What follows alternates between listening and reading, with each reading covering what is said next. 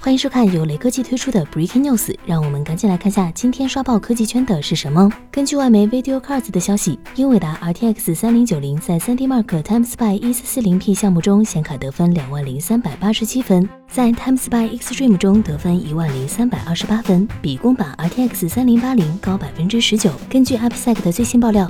在 Geekbench 酷打分排行榜中，RTX 3090的酷打为二十三万两千四百二十九分，超过了上代的数据中心级 Tesla V100，领先幅度为百分之十一，创造了新纪录。相比于 Titan RTX 快了百分之五十。